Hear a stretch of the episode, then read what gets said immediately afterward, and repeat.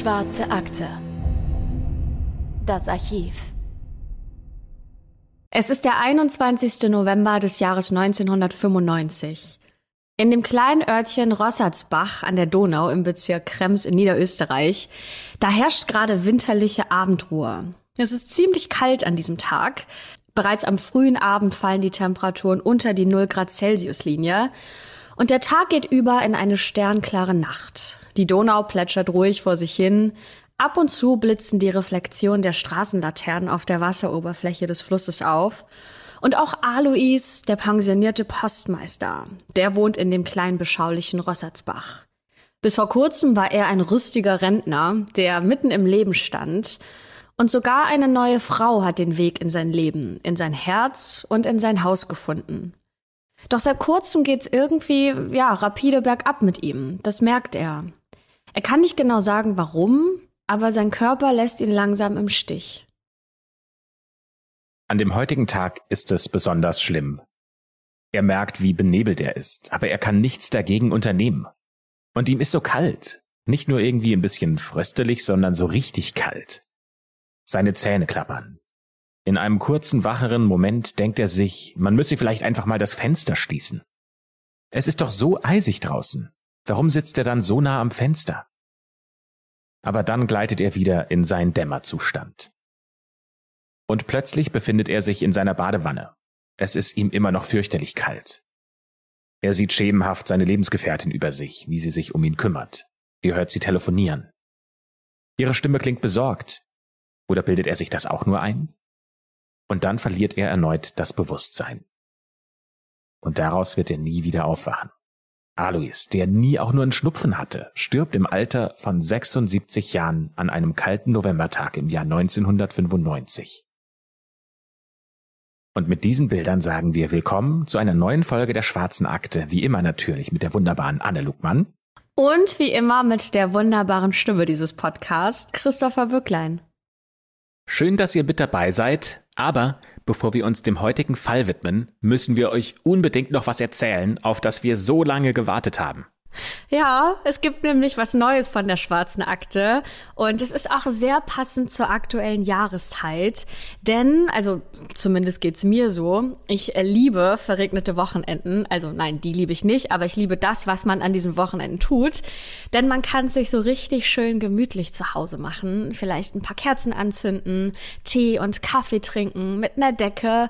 Und vielleicht denkt ihr euch gerade schon was, was noch fehlt, nämlich ein gutes Buch. Und damit sind wir dann schon beim Thema, denn am 15. November erscheint Schwarze Akte, das Buch. Ja, richtig gehört, denn gemeinsam mit unserem Team haben wir zehn Fälle rausgesucht und haben die für euch zu Papier gebracht. Den einen oder anderen Fall habt ihr vielleicht schon bei uns gehört. Den einen kennen tatsächlich nur die, die bei unserer Live-Tour waren. Und die übrigen, die gibt es exklusiv nur in diesem Buch. Ja, und wir sind beide auf jeden Fall total aufgeregt, weil wir zum allerersten Mal was in den Händen halten können. Das ist wirklich total, ja, eine verrückte Vorstellung. Und dieses Buch erscheint am 15. November im Riva Verlag. Aber ihr könnt es jetzt schon vorbestellen. Da haben wir euch einen Link in die Beschreibung gepackt im Abschnitt Werbung. Oder, das finde ich persönlich eigentlich viel schöner, ihr schaut einfach bei eurer Lieblingsbuchhandlung vorbei. Und ich muss ganz ehrlich sagen, ich weiß zwar schon, wie das Buch aussehen wird, aber ich freue mich da einfach so, so sehr drauf, die gedruckte Version dann in den Händen halten zu können und in mein Bücherregal zu stellen zu Hause. Das ist ja nochmal was ganz Besonderes und ja, auch ein kleiner Traum, der da für Christopher und mich in Erfüllung geht. Also vielen, vielen Dank euch, dass ihr diesen Podcast überhaupt so fleißig hört und ja, solche Möglichkeiten wie eben Live-Tour und Buch möglich macht. Und vielleicht sagt ihr Podcast zum Anschauen, das ist genau was für mich, dann ist dieses Buch genau das Richtige für euch. Und ab dem 15. November ist es soweit. Und wenn ihr euch dafür interessiert, dann klickt doch auf den Link in der Beschreibung. Dort könnt ihr das Buch vorbestellen. Natürlich auch bei allen anderen Händlern, die Bücher in ihrem Sortiment haben. Aber genug zum Buch. Lasst uns über den heutigen Fall sprechen, denn ihr habt es ja am Anfang schon gehört. Wir gehen heute nach Österreich und haben einen deutschsprachigen Fall dabei. Und das haben sich ja viele von euch gewünscht. Das ist ein Fall aus einer Region, die ihr vielleicht schon mal gesehen oder sogar besucht habt. Und die Szene, die ihr am Anfang von uns gehört habt, die könnte nach allem, was wir wissen, so oder zumindest so ähnlich abgelaufen sein. Und erstmal könnte man sie ohne weiteren Kontext als eine gewöhnliche Beschreibung des altersbedingten Todes eines älteren Mannes einordnen. In Wahrheit ist das hier aber alles ganz anders.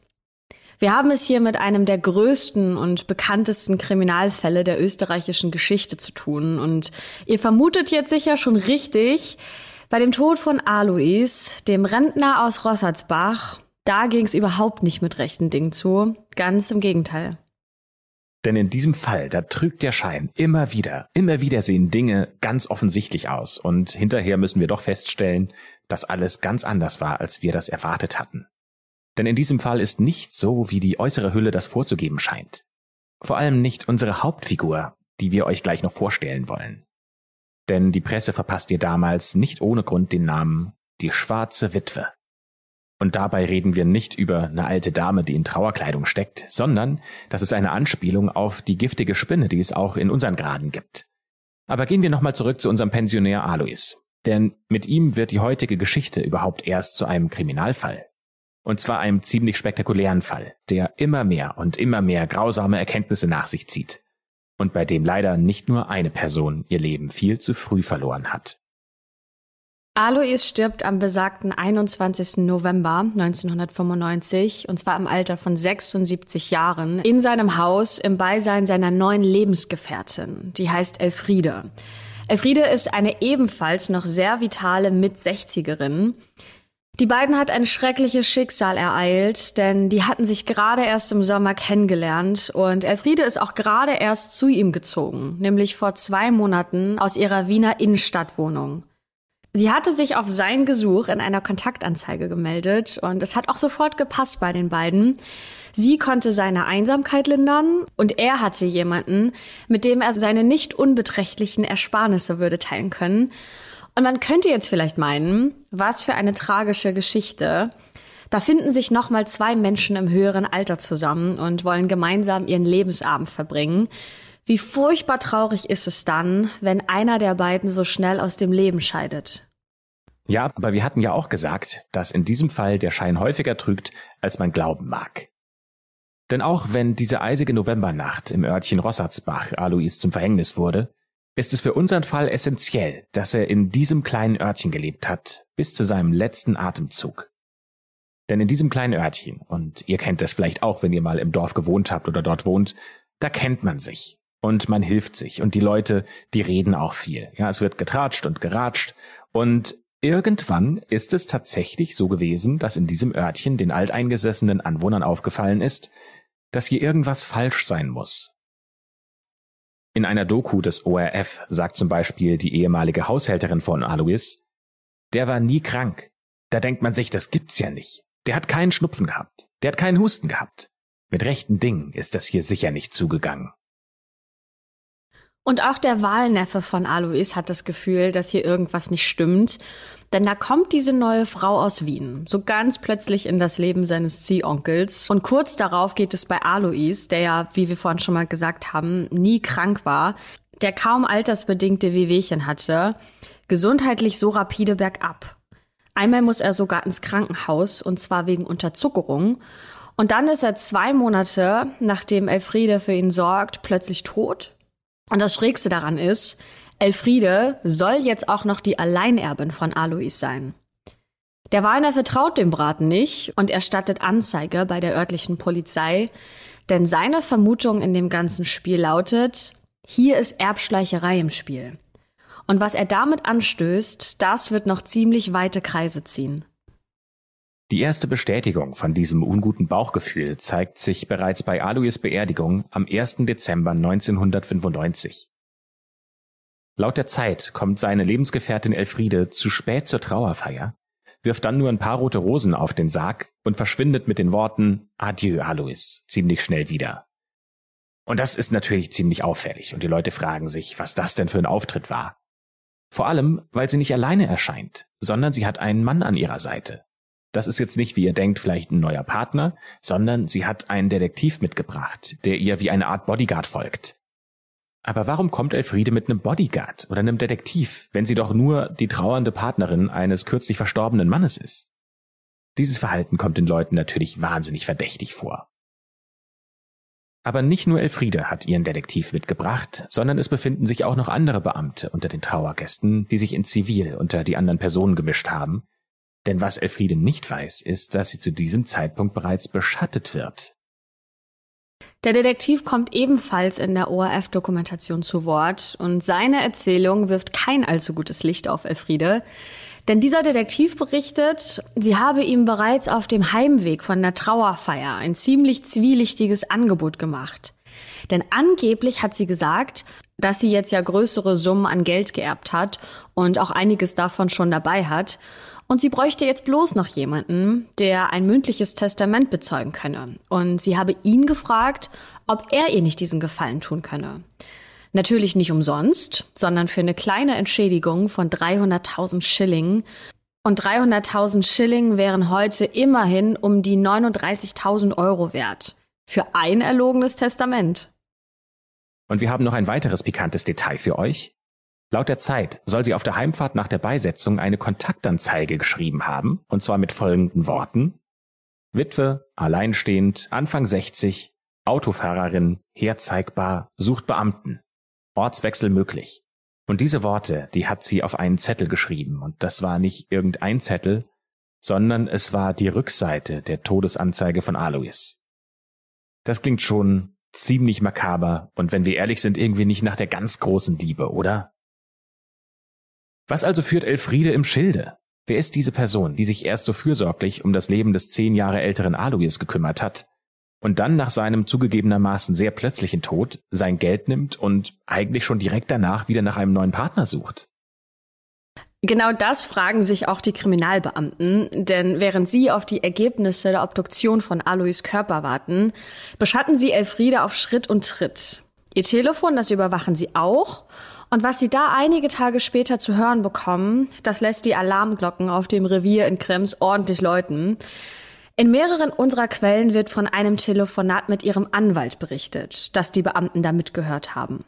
Hier soll Elfriede ganz offen über den Tod von Alois erzählt haben, und zwar im Plauderton, und ja, dabei soll sie sich auch noch selbst gelobt haben, wie clever sie sich doch verhalten habe.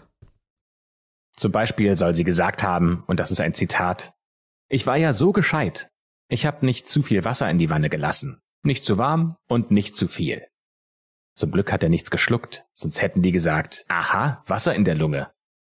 Der ganze Körper war ja voll, und das hat sie wirklich so gesagt, der ganze Körper war ja voll Scheiße. Und das hat dann den Ausfluss verstopft. Und kaum liegt er im Bett, scheißt er sich wieder ein. Ja, bitteschön, da musste ich ihn wieder baden. So ist er dann in der Badewanne gestorben. Und kein Mensch hat etwas dazu getan. Das klingt jetzt ehrlicherweise weniger liebevoll, als man sich das vielleicht vorstellen würde. Vielleicht liegt es auch ein bisschen daran, dass das so ein österreichischer Sprech ist und wir den falsch interpretieren oder ein bisschen härter interpretieren, als er vielleicht gemeint ist. Aber irgendwie wirkt es so, als ob Elfriede sagen würde, mir war Alois lästig und ich musste mich ständig um ihn kümmern. Und das wirkt irgendwie komisch. Diesen Eindruck bestätigt auch noch ein Kriminalbeamter aus der ORF-Dokumentation, die wir euch in den Shownotes verlinkt haben. Der sagt nämlich, dass sie Gespräche zwischen Elfriede und engen Freundinnen von ihr mitgehört hätten, in denen Elfriede von mehreren Inseraten gesprochen hat, die sie in Zeitungen dann aufgegeben hatte. Sie hat erzählt, wie sie Männer auf diesem Weg kennengelernt hat und wie sie im Rahmen dieser Liebschaften, und jetzt wird's sehr interessant, immer wieder Testamente gefälscht hat. Am frühen Morgen des 11. Januar 1996 hat die Polizei genug Indizien gesammelt, das heißt, die Falle schnappt zu und Elfriede wird, sehr zu ihrem Missfallen natürlich, um 6.30 Uhr aus dem Bett in ihrer Wohnung in Wien geklingelt. Und vor ihrer Tür stehen jetzt also gleich sechs Polizeibeamte und Elfriede wird wegen schwerwiegender Verdachtsfälle rund um den Tod von Alois festgenommen. Das Ergebnis der gerichtsmedizinischen Untersuchung bringt zusätzlich eine neue und ja auch ziemlich erschreckende Dimension ans Tageslicht denn scheinbar handelt es sich hier nicht nur um eine perfide und habgierige Erbschleicherin, denn durch die toxikologische Untersuchung erhärtet sich der Verdacht, dass der Tod von Alois nicht auf natürlichem Wege eingetreten ist. Und damit kann man Elfriede jetzt nicht nur das Fälschen der Testamente vorwerfen, sondern es steht noch ein ganz neuer Verdacht und ein neuer Vorwurf vor allem im Raum, nämlich Mord. Ein Gerichtsmediziner findet nämlich heraus, dass Alois vor seinem Tod eine extrem hohe Dosis eines Antidepressivums genommen hat. Die Dosis liegt weit über dem, was eigentlich medizinisch empfohlen wird. Außerdem weisen seine inneren Organe merkwürdige Veränderungen auf, die dem Gerichtsmediziner zu denken geben, und der kommt zum Schluss, dass diese Veränderungen eigentlich nur an einer Sache liegen können, nämlich an einer extremen Unterkühlung. Die Beamten stehen vor einem Rätsel. Sie fragen sich erstmal, wer ist Elfriede? Und was hat sie mit Alois gemacht? Und warum? Diese ältere Dame, die wirkt gar nicht so, als ob sie einen Menschen umbringen könnte.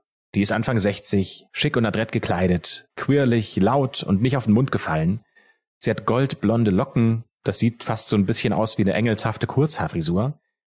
Aber sie scheint so alles andere als ein Engel zu sein. Ihr Schein, das, was sie nach außen repräsentiert, trügt also. Die Polizeibeamten nehmen sie erstmal ins Verhör und staunen gar nicht schlecht, was ihnen da zu Ohren kommt. Zunächst verhält sich Elfriede leugnend und verhöhnt die Beamten noch ganz selbstbewusst, denn sie soll beispielsweise Folgendes gesagt haben. Wie viel zahlt ihr mir denn dafür? Und damit meint sie, was die Beamten ihr zahlen dafür, dass sie ihnen Informationen gibt. Doch je mehr Indizien und handfeste Beweise die Polizei ihr vorlegen kann, desto dünner wird das Eis für Elfriede. Und schließlich gesteht sie, dass sie Alois mit den Antidepressiva ruhig gestellt hat und dadurch seinen Körper massiv geschwächt hat. Um ihm dann den letzten Rest zu geben, hat sie dann den fast bewusstlosen und wehrlosen Mann bei Eiseskälte ans offene Fenster gesetzt und ihm dann on top immer wieder nasse Handtücher aus dem Eisfach auf den Körper gelegt sodass er sich am Ende wegen des schon eh geschwächten Zustands eine Lungenentzündung eingefangen hat und daran letztendlich gestorben ist. Also ein wirklich grauenvoller und ja, vor allem auch unnötiger Tod, den er da gestorben ist. So, und jetzt kommt's. Elfriede gesteht nicht nur diesen einen Mord, nein, sie gesteht noch weitere. Sie erzählt nämlich weiter, dass dieses Vorgehen mit Alois offenbar kein Einzelfall gewesen ist, sondern dass das Ganze eine Art System war, das sie entwickelt hat. Und so entpuppt sie sich Stück für Stück nicht als nette alte Dame, sondern als kaltblütige Serientäterin. Und die Polizeibeamten entdecken hier ein ungeahnt großes Netz an perfiden Taten, die von langer Hand geplant waren und clever durchgespielt wurden. Aber es gibt ein großes Problem. Wie gesagt, Elfriede, die ist nicht auf den Mund gefallen, die ist ziemlich clever, die kann gut reden, und deswegen gesteht sie nur das, wofür die Beamten explizit Beweise vorlegen können. Die manipuliert die Ermittler, wie sie nur kann, zum Beispiel lockt sie die Beamten im Verhör mit unwichtigen Details immer wieder weg von den eigentlichen Fragen, sodass am Ende keiner mehr weiß, worum es eigentlich überhaupt geht. Elfriede ist durch und durch berechnet. Zumindest sagen das die niederösterreichischen Kriminalisten, die mit ihr zu tun haben. Und dann passiert das, was den damaligen Leiter des Landeskriminalamts Niederösterreich zum Verzweifeln bringt. Denn Elfriede zieht ihre Geständnisse zurück. Doch die Ermittler haben aus ihren Vernehmungen bereits genug erfahren, um ihrem ungeheuerlichen Wirken auf die Schliche zu kommen. Denn sie haben genug Informationen, um das Netz der schwarzen Witwe Stück für Stück zu entwirren. Um diese Frau mit den Engelslöckchen und dem Hang zum Morden besser zu verstehen und auch ihre Taten richtig einordnen zu können, schauen wir uns jetzt mal ihre Vergangenheit an. Wer ist Elfriede? Und welche Erklärung liefert ihre Vergangenheit uns für all das, was die Polizei im Laufe der Ermittlung noch herausfindet? Wer ist diese Frau, die bald alle nur noch die schwarze Witwe nennen? Und was hat diese Frau zu einer Mörderin gemacht? Elfriede wurde im Jahr 1931 in Wien geboren. Dort ist sie in ziemlich armen Verhältnissen aufgewachsen, und zwar im südlich gelegenen 10. Wiener Stadtbezirk Favoriten. Heute ist dieser Bezirk im Süden Wiens ein lebenswertes multikulturelles Zentrum, aber um den Ersten Weltkrieg herum ist die Bevölkerung dort im rasanten Tempo gewachsen. Und zwar um das Siebenfache. Und das hat auch die Familie der kleinen Elfriede damals gespürt. Die Wohnbedingungen, die sind beengt, die Jobaussichten schlecht, niemand hat Geld, alle haben Hunger. Und dann zu dem ganzen Unglück, das die Familie zu dieser Zeit erfährt, stirbt auch noch Elfriedes Vater, als sie gerade mal zwei Jahre alt ist. Die kleine Elfriede wächst dann mit ihren fünf weiteren Geschwistern und einem Stiefvater auf und zu acht haust die Familie mehr schlecht als recht in einem einzigen Zimmer. Außerdem soll das Verhältnis zum Mutter und Stiefvater alles andere als liebevoll gewesen sein. Denn sie erlebt laut unseren Quellen eine von Gewalt geprägte Kindheit in psychischer und physischer Hinsicht. Für alles, was die kleine Elfriede falsch gemacht hat, muss sie Prügel und Bestrafung fürchten. Doch bei den Nachbarn geht es Elfriede einigermaßen gut. Die haben selbst keine Kinder und Elfriede ist eine Art Ziehkind für sie. Und hier bekommt sie eine warme Mahlzeit und wird in Frieden gelassen. Nach so einer Kindheit und Jugend ist es ja nicht unbedingt verwunderlich, dass Elfriede nach dem ersten Strohhalm greift, um dem Schrecken, der sich ihr Alltag nennt, zu entfliehen. Und sie rettet sich in die Ehe mit ihrem ersten Ehemann Alfred. Die beiden bekommen zusammen auch ein Kind, nämlich die kleine Tochter Marie. Doch leider ist Elfriede das Glück einer kleinen, heilen Familie nicht vergönnt. Ihr Mann verlässt sie schon kurz nach der Geburt des gemeinsamen Kindes und lässt sich kurz darauf von ihr scheiden. Ab diesem Moment muss Elfriede sich mit dem frisch geborenen Baby alleine durchschlagen. Wir konnten leider nicht genau herausfinden, wann ihr Kind geboren ist und wann sie sich getrennt hat, denn Elfriede spricht später nicht mehr über diesen Mann. Sie schweigt ihn quasi einfach tot. Aber in der Vernehmung durch die Polizei kommt sie doch kurz auf ihn zu sprechen und gibt an, dass er der einzige Mann gewesen wäre, den sie jemals geliebt hätte und dass er sie verlassen hätte. Und dann sagt sie, Zitat, Seitdem hasse ich die Männer. Manche Menschen sagen so einen Satz ja wie eine Floskel, so einfach aus dem Bauch raus und aus der Emotion des Moments. Aber nicht so Elfriede, denn die wird diesen Satz in der weiteren Folge ihres Lebens auch Taten folgen lassen. Anders ist ihr Verhalten sonst kaum zu erklären. Und für euch erfahrene schwarze Aktehörerinnen und Hörer ist das ja auch nichts Neues. Also Hass geschürt schon aus der frühen Kindheit gegen einen Vater, der zu früh starb oder gegen einen gewalttätigen Stiefvater, gegen einen Ehemann, der einen kurz nach der Geburt des ersten Kindes verlässt. Solch ein Gefühl sitzt ja sehr tief und kann auf jeden Fall ein sehr starkes Motiv sein. Aber wie wird jetzt aus dieser jungen, verlassenen Mutter mit einer schlimmen Kindheit die Mörderin Elfriede? Ist der arme Alois schlichtweg ihrem Männerhass zum Opfer gefallen? Und warum ausgerechnet er? War das Zufall? Hat sie eine Art System? Und warum musste er auf diese grausame Art und Weise sterben? Ihr ahnt es schon, irgendwo muss es noch mehr geben, was in Elfriede schlummert, was all diese Fragen beantworten kann. Denn einfach so wird man nicht zu einer heimtückischen und schonungslosen Mörderin. Und vor allem nicht nur von einem Mann, sondern von mehreren Männern, aber dazu kommen wir gleich noch. Wir müssen euch nämlich noch ein Puzzleteil verraten, das die ganze Geschichte erst so richtig rund macht. Denn Elfriede hat ein ganz besonderes Hobby. Sie hat eine teure Leidenschaft, die sie ihre schäbige, düstere Kindheit vergessen lässt. Eine Leidenschaft, die sie sich so fühlen lässt wie die Grand Dame, denn hier kann sie jemand anderes sein. Jemand, der gesehen wird, der angehimmelt und hofiert wird. Denn Elfriede spielt.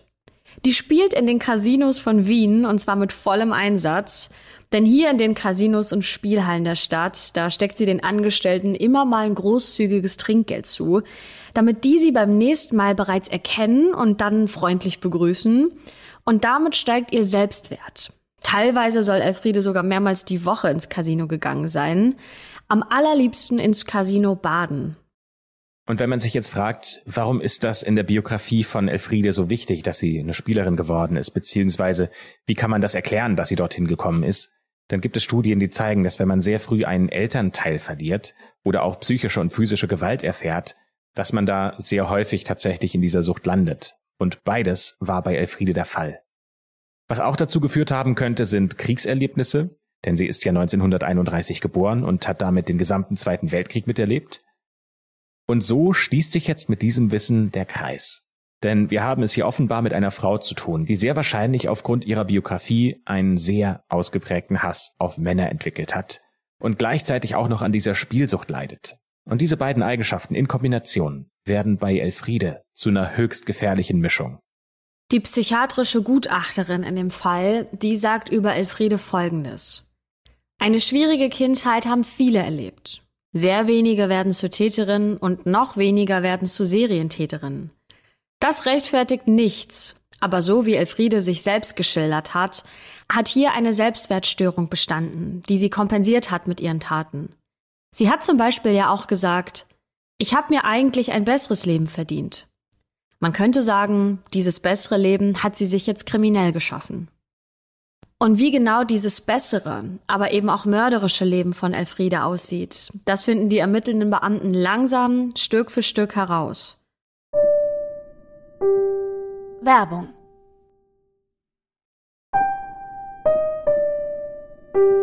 Werbung Ende. Im Spätsommer 1995 lernt Elfriede den noch ziemlich vitalen und fitten Rentner Alois über eine Kontaktanzeige kennen. Und nur wenige Zeit, nachdem sie bei ihm eingezogen ist, verschlechtert sich sein Gesundheitszustand. Zwischenzeitlich kommt er wegen Unterzuckerung ins Krankenhaus und nur zwei Monate später, im November 1995, stirbt Alois in seiner eigenen Badewanne. Der Gerichtsmediziner bemerkt die extrem hohe Dosis Antidepressiva in seinem Körper und die Veränderung seiner Organe aufgrund der enormen Kälte. Elfriede ist jetzt die alleinige Erbin und erhält neben einer stattlichen Summe Geld auch noch das Grundstück von Alois. Und wäre ihr jetzt nicht die Polizei auf die Stiche gekommen, dann hätte sie sicherlich all ihren Verdienst durch diesen herbeigeführten Tod, um nicht gleich zu sagen Mord, wahrscheinlich einfach so im Casino verspielt. Und während der weiteren Ermittlungen fällt den Polizeibeamten jetzt auf, dass in den letzten Jahren mehrere Personen, die Elfriede nahestanden, ja recht plötzlich, aber ebenso unauffällig aus dem Leben geschieden sind. Als Elfriede ausgerechnet von ihrer gebrechlichen Nachbarin und einem älteren Herren berichtet, um den sie sich gekümmert hat, da horchen die Beamten auf.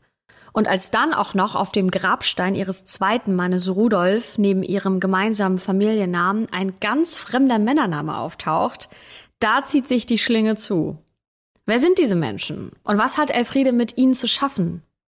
Langsam aber sicher kristallisiert sich das Gesamtbild einer Serientäterin heraus, denn ihr Morden hat System und ihre Motive scheinen klar, nämlich Männerhass, Habgier und Geldgier. Vermutlich beginnt diese ganze Geschichte im Jahr 1986. In diesem Jahr ist Elfriede mit Rudolf liiert. Und der Gerichtsmediziner vermutet folgendes Szenario. Möglicherweise gibt Rudolf nämlich selbst den Anstoß für Österreichs perfideste Mordserie. Vielleicht macht er Elfriede Druck.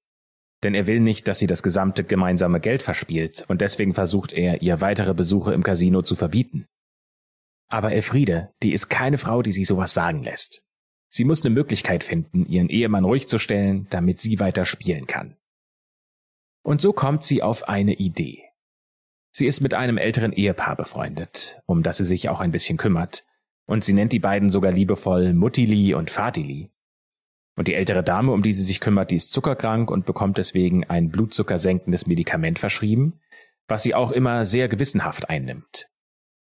Doch leider ist diese alte Dame eine recht schlechte Esserin und wenn sie mal am Mittag keinen Appetit hat, aber trotzdem brav ihre Tabletten schluckt, dann bewirken diese bei ihr eine akute Unterzuckerung, die sie benebelt und teilweise sogar bewusstlos macht. Diese Beobachtung führt bei Elfriede zu einer bitterbösen Erkenntnis. Das Medikament ist die perfekte Lösung für ihr Problem, ihren kritisierenden Ehemann, und sie beginnt mit dem blutzuckersenkenden Medikament an ihm herum zu experimentieren, um ihn ruhig zu stellen. Immer wenn sie abends ins Casino will, dann bekommt ihr Ehemann Rudolf eine Dosis des Medikaments ins Essen oder auch ins Getränk gemixt, wird so benommen und schläft die ganze Nacht durch, sodass Elfriede ungestört schalten und walten kann und machen kann, was sie will. Doch Elfriede hat ja noch ein zweites Problem, denn für ihre Spielsucht braucht sie Geld, mehr Geld. Ihre wöchentlichen Casinobesuche verschlingen einfach viel zu viel. Aber was wäre, wenn sie an das Geld des alten Ehepaares herankommen könnte, um das sie sich ja hin und wieder kümmert? Das würde doch sicher keinem auffallen. Zuerst müsste der alte Herr sterben und Elfriede müsste bloß dann noch die passende Erbin sein.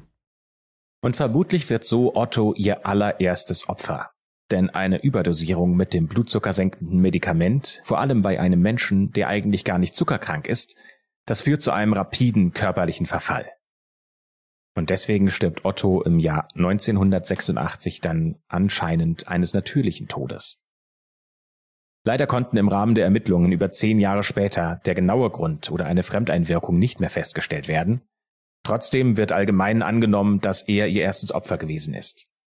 Und jetzt könnt ihr dreimal raten, zu wem der unbekannte Name neben dem ihres eigenen Mannes auf dem Grabstein gehört. Es ist in der Tat Otto. Elfriede hat sich um die Beerdigung gekümmert, aber sie hat ihn nicht neben seiner eigenen Frau begraben lassen, die nur ein paar Monate vor ihm gestorben ist. Angeblich soll Elfriede mal, und das zitiert die Zeit, über den Tod von Otto gesagt haben, ich habe ihn nur von seinem Leiden befreit. Das ist zwar jetzt kein Mordeingeständnis, aber wenn man so ein bisschen zwischen den Zeilen liest, dann kann man sich ja auch denken, was passiert ist. Vier Jahre später stirbt dann auch Elfriedes eigener Ehemann. Sie gibt im Verhör an, dass sie bei ihm mal mit dem Medikament experimentiert haben will, um seinen sonst schlechten Appetit anzuregen. Und die österreichische Zeitung News zitiert sie folgendermaßen Er hat nichts gegessen. Er ist immer schlapp nach Hause gekommen, hat die Tasche fallen lassen und ich musste ihn ausziehen. Da habe ich mir gedacht, ich versuch's, dass er was isst. Ich habe nichts anderes gewusst. Er hat so viel gegessen wie nie zuvor. Erst war der Kaiserschmarrn drin, dann eine Schüssel Grieskoch. Ihr Ehemann Rudolf, Fahrdienstleiter der österreichischen Bundesbahn, stirbt am 10. August 1992 im Alter von gerade mal 52 Jahren. Er stirbt im Krankenhaus und zu dem Zeitpunkt war er neun Jahre lang mit Elfriede verheiratet. Schon vor seinem Tod war der eigentlich nicht Zuckerkranke des Öfteren wegen Unterzuckerung in stationärer Behandlung. Und daher gehen die Ermittler auch bei ihm stark davon aus, dass Elfriede ihn durch die Beigabe des Medikament ins Essen oder auch in die Getränke so stark vergiftet hat, dass er letztendlich an den Folgen einer Medikamentenvergiftung gestorben ist. Leider kann aber auch seine Leiche keinen Aufschluss mehr darüber geben, denn Elfriede lässt ihren Mann nach seinem Ableben im Krematorium einäschern. Die Ärzte sind ihr auch deshalb nicht auf die Schliche gekommen, weil Elfriede immer andere Krankenhäuser und andere Hausarztpraxen genutzt hat, sodass selbst dem medizinischen Fachpersonal erstmal nichts Ungewöhnliches bzw. irgendwas Verdächtiges aufgefallen ist. Natürlich gibt Elfriede den Mord an ihrem Ehemann Rudolf nicht zu. Es liegen ja auch keine handfesten Beweise gegen sie vor. Natürlich ist sie in diesem Fall auch Alleinerbin, denn die beiden hatten keine Kinder. Tja, und dann kommen wir zum nächsten Opfer von Elfriede, und das ist untypisch für sie, denn ihr nächstes Opfer ist eine Frau. Es ist ihre recht alte und vorerkrankte, aber sehr vermögende Nachbarin Franziska. Franziska wohnt mit ihrem Mann, der kurz nachdem die beiden sich kennengelernt haben, verstirbt nebenan. Sie haben die Wohnung sogar gekauft, und Elfriede kümmert sich aufopfernd um die ältere Dame, bringt ihr warme Mahlzeiten und wird zu einer vertrauten Freundin.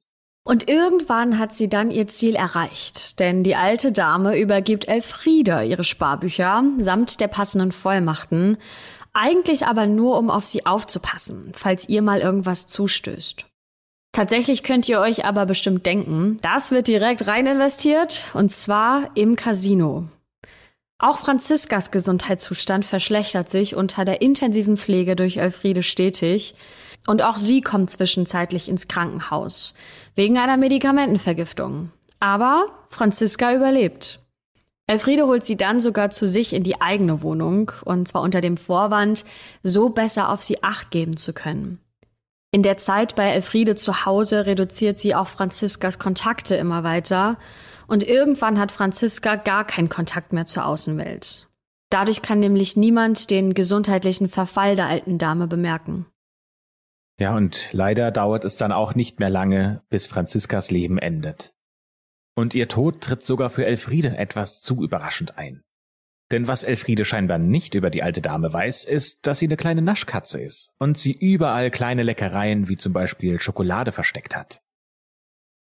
Denn mit einer kleinen Dose Schokolade kann Franziska sich immer heimlich selbst helfen, wenn sie merkt, dass ihr aus irgendwelchen Gründen schummrig wird also immer dann, wenn Elfriede ihr eine neue, erhöhte Dosis des blutzuckersenkenden Medikaments verabreicht hat.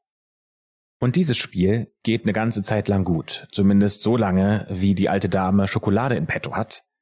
Aber am 15. Dezember 1992, also gerade mal ein halbes Jahr nach dem Tod von Rudolf, wird diese Dame mit ganz akuter Unterzuckerung ins Krankenhaus eingeliefert und verstirbt dort an den Folgen.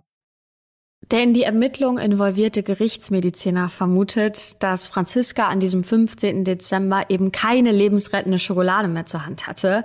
Also vielleicht waren ihre kleinen Vorräte aufgebraucht und Elfriede Nichts ahnt, dass die Dosis ohne das Mitwirken der heimlichen Zuckerzufuhr viel, viel stärker wirkt, gibt der alten Dame also eine viel zu hohe Dosis. Und so schlittert Franziska ungebremst in den Tod. Was Elfriede außerdem an diesem Tag noch nicht ahnen kann, ist, dass genau dieser zu schnell eingetretene Tod bei Franziska sie fünf Jahre später überführen wird. Denn Franziskas Körper wird den Gerichtsmedizinern mit Hilfe eines Chemikers das erstaunliche Ausmaß an Heimtücke offenlegen. Im Zuge der Ermittlungen wegen des Mordes an Alois wird dann auch Franziskas Körper fünf Jahre nach ihrem Tod exhumiert und untersucht. Und das ist ein riesiges Glück für die Anklage und Pech für Elfriede. Denn Franziska wurde in einem Metallsarg bestattet. Und dieser Metallsarg hat Flüssigkeiten aufgefangen, die nach ihrem Tod mit der beginnenden Verwesung ausgetreten sind. Und darin können Chemiker etwas finden. Und zwar eine erstaunlich hohe Menge eines Stoffes, der als Stoffwechselprodukt nach der Zugabe eines blutzuckersenkenden Medikaments zurückbleibt. Und mit echter Spitzenforschung kann man letztendlich sogar nachweisen, wie viele Tabletten der armen alten Dame verabreicht wurden, die ja nicht zuckerkrank war. Und der Körper von Franziska spricht Bände. Denn hier handelt es sich eindeutig um eine gefährliche, toxische Dosis. Im Gerichtsverfahren, was dann gegen Elfriede geführt wird, da beteuert sie immer wieder, sie habe Franziska das Medikament nicht gegeben. Sie seien doch so gute Freundinnen gewesen und sie habe die alte Dame lediglich gepflegt und ihr versucht, einen schönen Lebensabend zu machen. Elfriede sagt Folgendes. Sie sagt, Franziska war ein richtiges Sorgenmutterl mit krummem Rückgrat, unterernährt, ungepflegt. Elfriede habe sich also der alten Dame angenommen und oft hätten sie bis spät in die Nacht zusammengesessen und getratscht. Doch auch hier können wir wieder nur unser Motto der heutigen Folge anwenden, nämlich der Schein trügt. Denn hinter dieser lieblichen, aufopfernden Helferin der Alten und Kranken, da liegt eine ganz andere Persönlichkeit. Und im Gegensatz zu den weichgespülten Aussagen, die Elfriede vor Gericht abgibt, stehen die Sätze, die sie im Verhör zu Protokoll gibt. Hier soll sie nämlich zugegeben haben, dass sie Franziska vergiftet hätte. Und dazu sagt sie, die ist ein bettlägeriges Knochengerüst gewesen. Das Bett war schon mit Urin getränkt. Allerdings sagt sie im Nachhinein, dass sie das niemals gesagt hätte, obwohl es im Protokoll des Verhörs schwarz auf weiß geschrieben steht. Die damals beteiligten Kriminalbeamten erinnern sich noch ganz genau daran, wie Elfriede damals die 36 Seiten Niederschrift gelesen hätte, kontrolliert hätte und sogar noch ein paar Fehler verbessert hätte. Trotzdem sagt Elfriede, diese Worte kamen nie aus meinem Mund. Ja, diesen Konflikt können wir jetzt natürlich nicht ganz klären und können da keine Partei entweder für die Kriminalbeamten oder für Elfriede ergreifen. Aber offensichtlich hat der Mord an dieser älteren Dame Elfriede eine Art Selbstbewusstsein gegeben. Bis zu diesem Zeitpunkt war sie ja noch unterm Radar und niemand hat sie verdächtigt, und deshalb hat sie angefangen, ihr Einsatzgebiet auszuweiten. In der Nachbarschaft hatte sie ja schon zu einigen Personen Vertrauen aufgebaut, zum Beispiel zu dem älteren Ehepaar, zu ihrem Ehemann Rudolf oder auch zu der Nachbarin Franziska und hat dafür gesorgt, dass sie von allen Alleinerbin wurde. Aber das Geld braucht sie ja weiterhin. Sie hat ja die Spielproblematik. Das heißt, sie muss dafür sorgen, dass sie immer wieder neue Leute findet, bei denen sie diese gleiche Masche neu einsetzen kann. Ja, und da beginnt Elfriede sich über die bereits erwähnten Zeitungsannoncen ihrer Opfer regelrecht ins Netz der Spinne zu locken. Und tatsächlich hat sie sogar eine erstaunlich große Auswahl, denn auf ihre Anzeige, die einen ruhigen Lebensherbst mit einer treusorgenden Kameradin und Krankenschwester verspricht, da melden sich ganze 128 Männer. Das heißt, Elfriede kann jetzt schön sorgfältig auswählen und schließlich gerät so auch ihr viertes Opfer in ihre Fänge nämlich Friedrich. Friedrich ist ebenfalls Rentner, 64 Jahre alt und kommt aus Leopoldsdorf in der Nähe von Wien. Die beiden lernen sich also im Frühjahr 1994 kennen und im April zieht Elfriede schon bei ihm ein und im Mai sind die beiden sogar schon verheiratet und dadurch wird Elfriede quasi zur Eigentümerin seines Hauses samt Grundstück denn er überträgt ihr die gesamte Verfügungsgewalt über seine Liegenschaften und Konten, nur für den Fall, dass ihm irgendwas zustoßen sollte. Und so wie wir Elfriede inzwischen kennen, da können wir uns ja sehr gut vorstellen, das hört sie sehr gerne, was er da gemacht hat und was er ihr überschrieben hat. Denn mit dieser Unterschrift hat sie ihr Ziel ja quasi schon erreicht und die nächsten Casino-Besuche sind finanziert. Die Nachbarschaft von Friedrich mag die neue Frau an seiner Seite. Eine Nachbarin erinnert sich sehr gut an sie und sagt, sie wäre nett und fleißig gewesen, sie hätte im Garten gearbeitet wie eine Wahnsinnige. Und ein anderer Nachbar sagt, dass Elfriede neu in dieses Dorf gekommen wäre und er hätte sich gedacht, boah, da hat der Friedrich aber eine fesche Frau. Er war ja nicht so eine Schönheit. Aber neidisch war ich ihm nicht. Ich hab's ihm gegönnt. Die neue Lebensgefährtin ist also überall beliebt und niemand schöpft Verdacht, als es mit dem Gesundheitszustand des rüstigen Rentners bergab geht. Nur seine Schwägerin Rosalia wundert sich irgendwann, als er überhaupt niemanden mehr ins Haus lässt.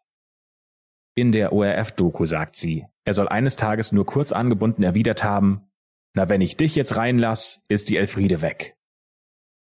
Das ist ein böses Omen, was zu diesem Zeitpunkt keiner richtig zu deuten wusste.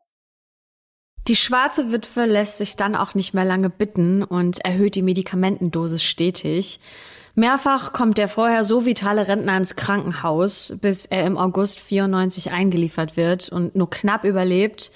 Er trägt aber trotzdem schwere Hirnschäden davon und ist ab diesem Zeitpunkt dement. Für Elfriede heißt das, dass der Plan aufgeht, denn sie verkauft sein Grundstück samt Haus und nimmt Friedrich, der jetzt ein Pflegefall ist, mit zu sich in die Wohnung nach Wien. Und am 11. Juni 1995, da stirbt der gerade mal 65-Jährige an einer Lungenentzündung im Krankenhaus. Und ja, da klingelt's vermutlich auch gerade bei euch, denn das klingt alles sehr, sehr ähnlich zu dem tragischen Verlauf, den wir ja schon von Alois kennen, ihrem letzten Opfer aus der Reihe. Und im Gegensatz zu dem doch recht plötzlichen Tod durch die Überdosierung bei Franziska ist Elfriede bei Friedrich jetzt wieder deutlich vorsichtiger, aber auch gerissener. Ein Gerichtsmediziner erklärt in der ORF-Doku ihr Vorgehen wie folgt. Zunächst verabreicht sie ihren Opfern eine immer weiter steigende Dosis dieses blutzuckersenkenden Medikaments und sie versucht herauszufinden, wie sie darauf reagieren. Sie gibt ihnen das Mittel entweder im Kaffee oder in einer selbstgemischten Zitronenlimo denn in beiden Getränken ist das gemörserte Medikament nicht mehr zu bemerken. Und dann, wenn ihre Schützlinge fast handlungsunfähig und wehrlos sind, dann fährt sie das Medikament wieder runter, sodass es im Krankenhaus bei Untersuchungen kaum noch feststellbar ist. Und ab diesem Zeitpunkt beginnt dann die Phase 2, die Unterkühlung, die eine Lungenentzündung zur Folge hat und die zum Tode führt. Der damalige Leiter der Kriminalabteilung Niederösterreich meint in einem ORF-Bericht, dass sie dieses Vorgehen nahezu perfektioniert hätte. Er sagt, sie war auch schon so weit feststellen zu können, wie lang dieser Mann noch am Ende leben würde, und sie hat es dann so gehalten, dass sie offenbar noch im richtigen Augenblick die Rettung gerufen hat, dass man den noch lebend weggebracht hat, er aber innerhalb der nächsten Stunden verstorben ist. Die Opfer sterben also nicht zu Hause, sondern im Krankenhaus und damit brüstet sie sich quasi, dass sie ja noch versucht hat zu helfen und äh, den Rettungswagen gerufen hat und sie nicht dabei war, als die Personen verstorben sind. Bei Friedrich geht sie dann aber wieder auf Nummer sicher und mit einer gefälschten Unterschrift spendet sie seinen Leichnam der Forschung des Anatomischen Instituts Wiens, in der Annahme, dass sie damit spätere Nachforschung vereitelt hätte.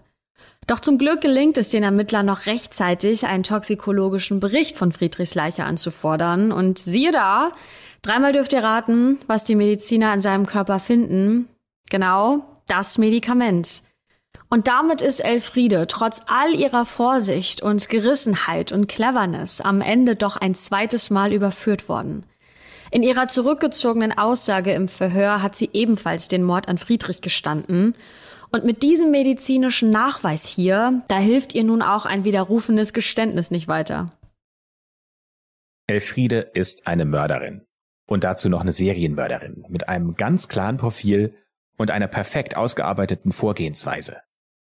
Sie macht sich an ältere Männer heran, mit nur einer einzigen Ausnahme, nämlich Franziska, ihre Nachbarin, deren Vertrauen sie zunächst gewinnt und sie so lange pflegt, bis auch sie verstirbt. All ihre Opfer hat sie Tag für Tag ein bisschen mehr vergiftet. Und nach dem Tod ihrer Schützlinge verspielt sie das Geld, das sie sich durch die Testamente ergaunert hat, sofort wieder im Casino. Unseren Quellen zufolge hat sie mit dieser Vorgehensweise ungefähr 15 Millionen Schilling an sich gebracht. Das müssen umgerechnet rund 1,9 Millionen Euro sein. Und man könnte jetzt vielleicht meinen, dass Elfriede irgendwann aufhört, von sich selbst so überzeugt zu sein. Also gesteht sich doch irgendwann ein, dass sie schwerwiegende und grausame Fehler begangen hat und das alles nur zur persönlichen Bereicherung aus Habgier und aus ihrem Hass gegenüber Männern. Aber nee, weit gefehlt. Elfriede liefert den österreichischen Medien einen höchst aufregenden und öffentlichkeitswirksamen Prozess, denn sie genießt diese Aufmerksamkeit geradezu und weist bis zum Schluss alle Verantwortung und jegliche Schuld von sich. Denn ihr Verhalten ist nach all dem, was herausgefunden wurde, so absurd, dass wir euch dieses Spektakel rund um den Prozess natürlich nicht vorenthalten wollen. Halten wir noch mal kurz fest. Inzwischen wird sie als mutmaßliche Fünffachmörderin gehandelt.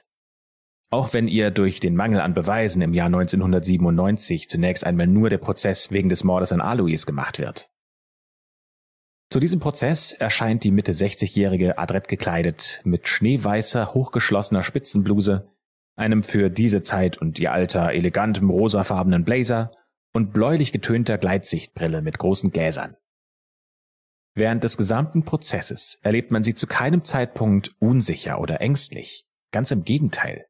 Sie führt sich so auf, als wäre sie der Star der Veranstaltung. Sie ist in diesem Prozess schnippisch, herrisch. Sie ist säuselnd und lieblich.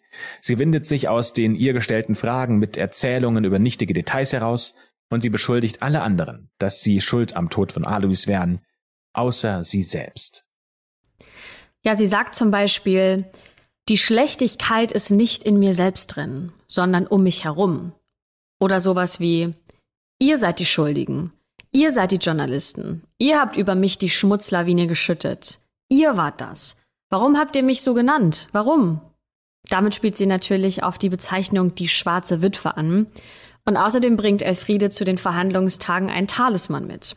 Und dieser Talisman ist ein kleines goldenes Kruzifix, von dem sie auch gerne theatralisch Gebrauch macht. Denn bei jeder Gelegenheit reißt sie das Kreuz in die Höhe und streckt es den fragenden Journalisten geifernd entgegen. Schaut euch das mal an in dieser Dokumentation. Wir haben euch nämlich Ausschnitte vom ORF in den Show Notes verlinkt. Da könnt ihr euch das einmal selbst anschauen, äh, wie theatralisch Elfriede mit diesem Kreuz umgeht. Also ja, das können wir euch auf jeden Fall empfehlen, euch das mal anzuschauen. Immer wieder sagt sie jedem, der es hören will, ich würde niemals töten. Und dann unterstreicht sie diesen Satz mit einem energischen Wedeln des Kreuzes. Und sie sagt, das Kruzifix bedeutet für mich, dass nur Gott alleine einen Menschen abberufen kann, sonst niemand. Und daraufhin wird sie von einem Journalisten gefragt, Glauben Sie, dass Gott Ihnen glauben wird? Und sie antwortet, Ja, ja. Das sagt sie sehr entschieden, und sie wiederholt, Ich würde niemals töten. Elfriede spielt die großherzige Samariterin, die die älteren Menschen hegt und pflegt und die ihre Männer geliebt haben will. Denn so sagt sie zum Beispiel über Alois, dass es ihr leid täte, dass er gestorben sei. Und sie sagt, er tut mir leid, wie jeder, der in meinem Herzen verankert war und von uns gegangen ist. Und auch über Friedrich verliert sie ähnlich fadenscheinige Worte, denn über ihn sagt sie, das war ein Supermensch, meine große Liebe, den habe ich wirklich geliebt. Ob man es mir glaubt oder nicht. Ob man mich als Geier hinstellt oder nicht. Das ist mir egal.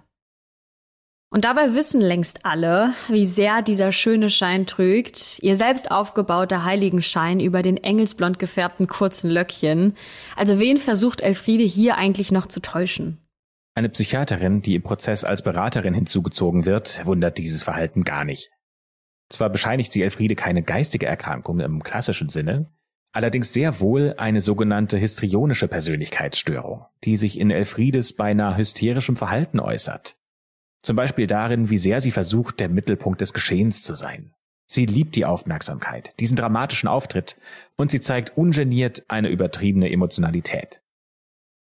Diese Psychiaterin erklärt allerdings auch, dass sich diese histrionische Störung bei Elfriede mit einer extrem hohen sozialen Intelligenz paart Deswegen fällt es ihr so leicht, ihr Gegenüber innerhalb von Sekunden abzuchecken und dann gezielt zu manipulieren. An einer anderen Stelle nennt die Psychiaterin das schon fast eine psychopathische Intelligenz. Das können wir allerdings nicht mit einem offiziellen Gutachten belegen, das ist die Aussage der Psychiaterin vor Gericht. Wir haben aber in anderen Quellen nichts dazu gefunden, ob es weitere psychische Störungen von Elfriede geben könnte. Für die Psychiaterin liegt bei Elfriede auf jeden Fall nicht nur eine Persönlichkeitsstörung vor, sondern eine Form des weiblichen Sadismus, die nämlich oft damit zu tun hat, dass man etwas rührend pflegt und es dann aber selbst zu Tode bringt und das Gefühl von Macht über die andere Person, die man von sich abhängig gemacht hat und das Wissen darüber, dass niemand von außen das mitbekommt. Elfriede könnte man gewissermaßen als Prototyp einer Giftmörderin einordnen, erläutert so die Psychiaterin in einem Gespräch mit dem ORF. Da sagt sie, die erscheinen wie Engelchen, die nach außen hin eine karikative Ader haben, in Wahrheit aber habgierig sind. Laut der Psychiaterin ziehen diese Giftmischerinnen oft einen Lustgewinn aus dem langsamen Dahinsiechen ihrer Opfer. Denn weiterhin sagt die Psychiaterin, das ist keine offene Aggression, sondern eine verdeckte, hinterhältige, hämische.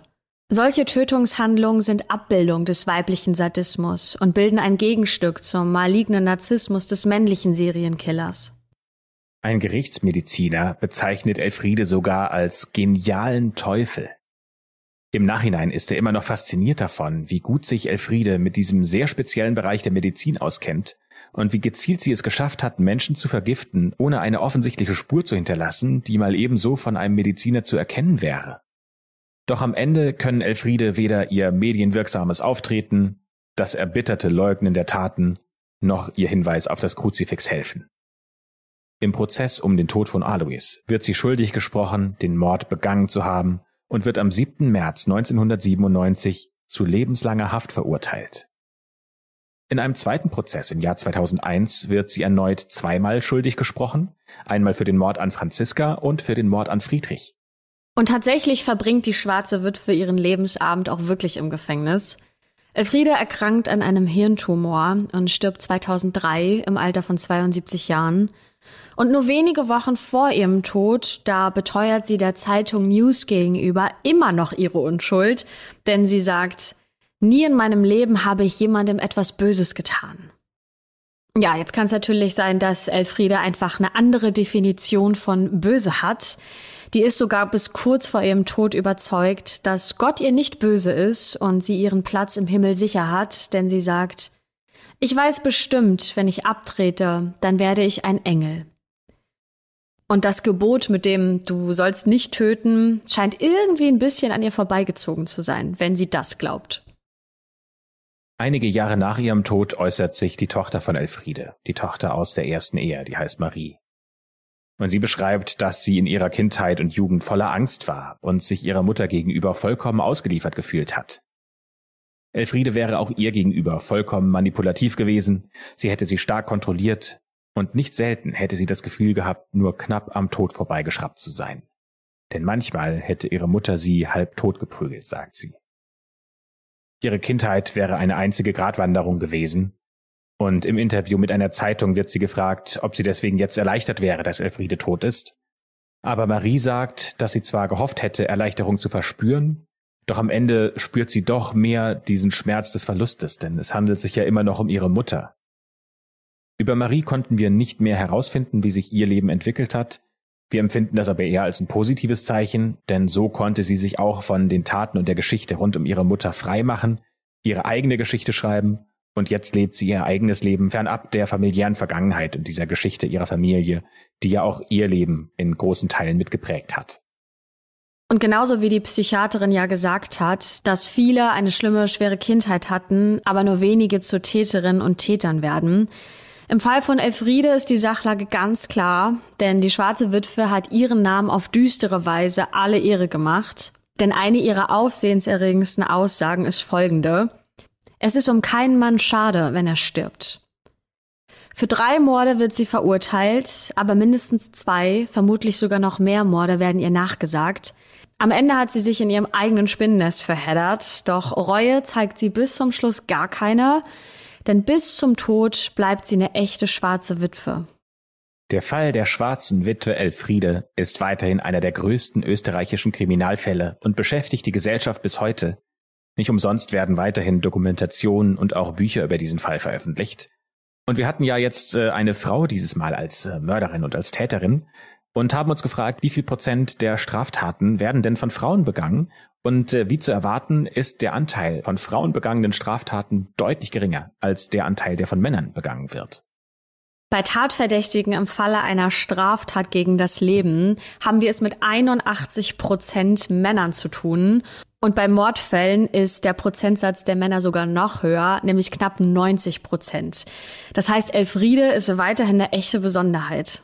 Die einzige Frage, die in diesem Fall wahrscheinlich noch offen bleibt, ist, gibt es noch mehr Männer oder andere Personen, die Elfriede getötet hat? Oder waren diese fünf Personen, von denen wir euch heute erzählt haben, tatsächlich alle Menschen, die durch Elfriedes Hand sterben mussten. Diese Frage wird aber sehr wahrscheinlich für immer ungelöst bleiben, und äh, damit verabschieden wir uns und schließen die schwarze Akte für diese Woche.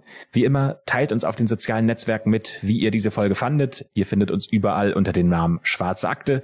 Am besten ist äh, Instagram, da sind wir am aktivsten. Aber wir freuen uns natürlich auch über jede Bewertung, entweder auf Spotify oder auch auf Apple Podcast mit einem Kommentar. Und freuen uns dann noch viel mehr, wenn ihr nächste Woche auch wieder mit dabei seid, wenn wir einen neuen Fall in der schwarzen Akte für euch öffnen. Vielen Dank fürs Zuhören und bis zum nächsten Mal.